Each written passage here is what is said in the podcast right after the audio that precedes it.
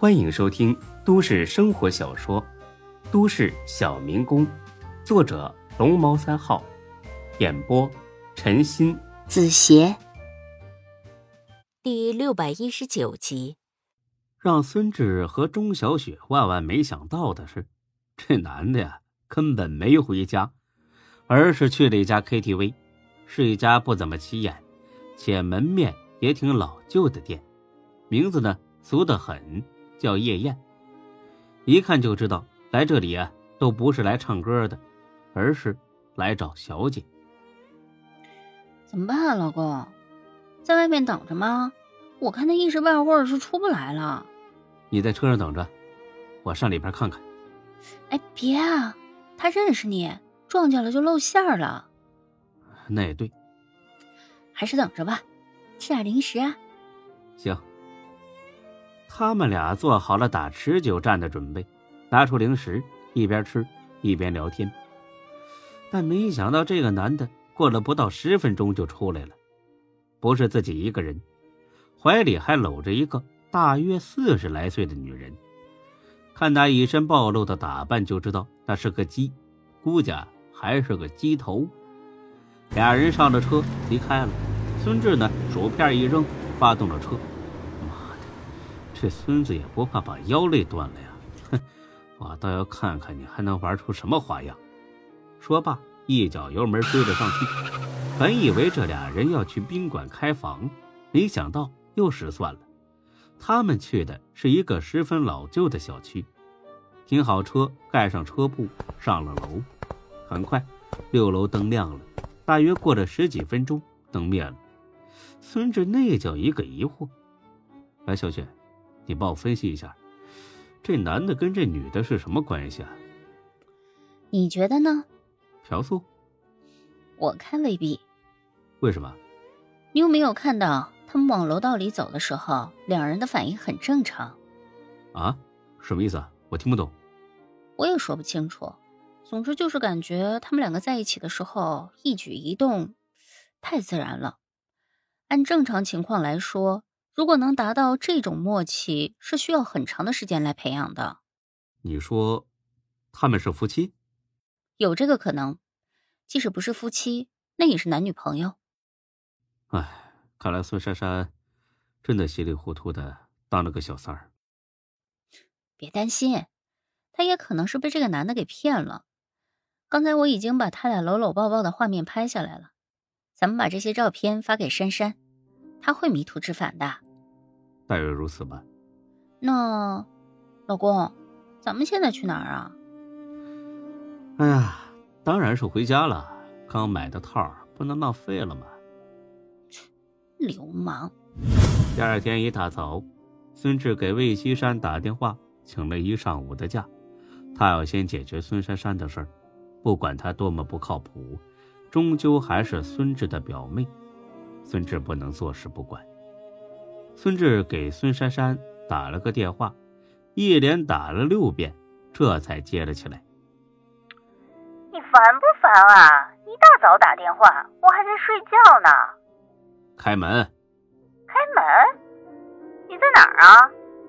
我在你门口。你怎么知道我住在哪里？你跟踪我？你别废话，赶紧开门，不然我把你门砸了。孙珊珊。虽不怎么待见自己这个表哥，但也知道他不是什么善茬。要是真不开门，他真敢砸了。等会儿，磨磨唧唧十多分钟，这总算开门了。脖子上还有几处被咬红的痕迹，看来昨晚两人玩得很尽兴。孙珊珊压根没打算请孙志进去。说吧，什么事儿？如果你是拿我爸妈威胁我的话，趁早算了啊。我告诉你啊，你就是把咱们家所有的亲戚都告诉个遍，我也不怕。孙志冷哼一声，掏出一摞照片。你觉得他真喜欢你是吧？别傻了，小姑娘，你在他眼里就是个玩具。看清楚了，这是他老婆。孙珊珊接过去，傻眼了。这，这是假的，是你自己 P 的。你从哪里弄来的？他跟我说过。他老婆已经死了。哼，是真的是假的，你比我更清楚。孙珊珊，路是你自己的，你想怎么走，就怎么走，但是别跟那个二百五似的，让人耍的团团转。还有，从现在开始，咱们俩一点关系也没有了，你愿意怎么着就怎么着，拜拜。走了几步，孙志又回过头来。哦，对了，我还突然打听了一下，这男的还吸毒，而且呢进过监狱，眼光不错啊，一下子就挑了个人渣。以后啊，有你好受的。告辞。扔下这几句话，孙志扭头就走了。只听孙珊珊在身后大骂，但骂的不是老张，而是孙志。孙志，你个王八蛋，我永远不会原谅你。孙志冷冷一笑，哼，有意思。不怪老张骗你，倒怪你表哥戳破了你的美梦。那你就恨我吧，我也不稀罕你的原谅。总之，我该做的都做了。你要是迷途知返，还算有救；要是继续这么堕落下去，那也和我无关。我有责任拉你一把，但是没义务拉着你不放。出了小区，坐上公交往工地上赶。孙志不知道这会儿工地上又有了新的情况，高总来了，已经在郑工的办公室坐了半个多小时，他在等孙志。而郑工知道高总此行是冲自己来的之后，果然再次翻脸，痛斥起魏西山和孙志。高总，魏西山这小子陷害我，他说的都是假的，我一直尽职尽责呀，根本就没做他做的那些事儿。魏西山。和孙志串通起来和我作对，您不能被他们蒙骗了呀！高总弹了弹烟灰，很不屑地看脸郑工。你以为我跟你一样听风就是雨？以为我跟傻子似的，别人怎么说就怎么信？我就不会让人去调查吗？啊，对对对，高总，您说的太对了，您一定要好好的查，到时候您就知道魏岐山说的那些全部都是无中生有的屁话。得了吧你，还无中生有，你真有脸说呀你！我都查清楚了，魏西山说的全是事实，一点都不冤枉你。郑公一下子傻眼了，啊啊！啊什么呀？我冤枉你了？好，那我一件件的说给你听。我来问你，上个月十五号晚上，你干什么去了？啊，这我。我记不清楚了，记不清楚了。行，那我帮你回忆回忆。那天晚上十一点左右，你偷偷的将大约一百斤八成新的建筑用钢筋，用摩托车运出工地，卖给了几公里以外的废品站，有这回事吗？这……哎，我以为那些钢筋都不能用了，啊，扔了也是浪费，所以不能用了。你骗鬼呢？以为我不懂这个？别说八成新，就是六成新也对质量没影响。你这是盗窃，知道吗？高总，我真的是一时糊涂，我一时糊涂。我看你是经常糊涂吧？这点钢筋倒真没什么大不了的，但是伙食费是怎么回事？伙食费？你别跟我装傻。高总啊，我真不明白。行，老郑啊。我看你是真不见棺材不死心呢。咱们的员工伙食标准可是董事长亲自定下的。我要是没记错的话，临时工的标准不低于每天二十块。我想问问，你是按多少执行的？啊，这就是每天二十啊！高总猛地拍了一下桌子，放屁！我看了你们最近十天的菜谱。除了白菜还是白菜，你敢跟我说是按照每天二十的标准执行的吗？就是每天十块，也吃不了这么差吧？呃，高总，呃，白菜挺贵的，而且有营养。贵？以为我没进过菜市场是吧？你他妈忘了我是厨子出身吗？我今儿早上特意上菜市场看了，白菜两毛六，这还是最好的白菜。你这一天能有多少啊？撑死了几十斤，算下来，也就是十几块钱。这也就是一个人的伙食费。剩下的几十个人呢？他们伙食费去哪儿了？这这也不是光吃白菜，还得买点豆腐、馒头。高总是真火了，站起来一脚踢翻眼前垃圾桶：“你给我闭上你的臭嘴！真是岂有此理！事到如今还敢狡辩！本来我还想给你一个改正错误的机会，没想到你是如此丧心病狂。姓郑的，你给我听好，你被开除了，现在马上收拾东西给我滚！”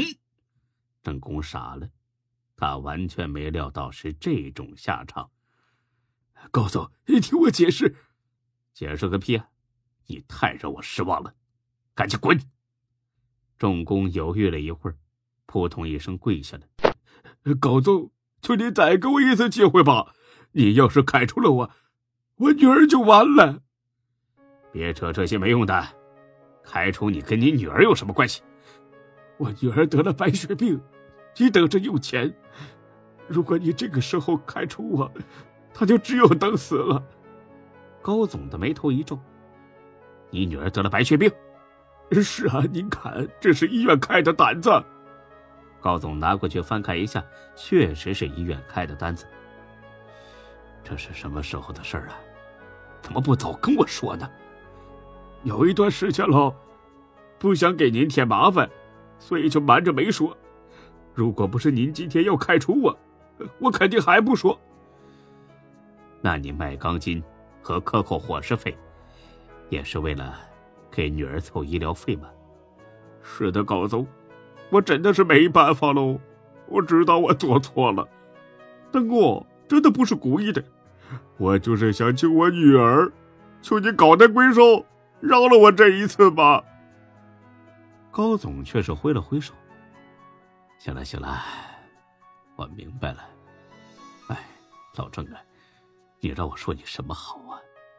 你也是集团的老员工了，应该知道董事长对员工是十分关怀的。有困难你可以反映啊，非得弄成今天这个样子。郑公擦了把鼻涕和眼泪，很是动情。我知道自己年纪大了，也没什么本事。能有今天这份工作已经让很多人眼红了，所以我不想再麻烦董事长。我真是服了。行了行了，这件事就给我处理吧。那那您还开除我吗？留下吧。谢谢高总，您大恩大德，我一辈子也忘不了。那韦西山那边您怎么答复啊？我说的交给我，你就别管了。你女儿现在怎么样？在哪个医院？我抽时间去看看她。呃，不用不用，她已经上北京喽。哦，这样也行，那边医疗条件好一点。那你不过去陪着吗？我可以给你批假的。呃，不用，他妈妈陪着嘞，大姑爷在，不用我去，我好好工作赚钱就行了。好吧，那老郑啊，有什么需要帮忙的？尽管跟我提，千万别再不吱声了，行吧？行。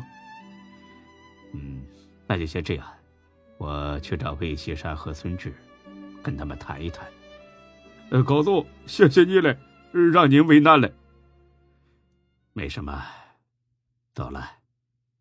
本集播讲完毕，谢谢您的收听，欢迎关注主播更多作品。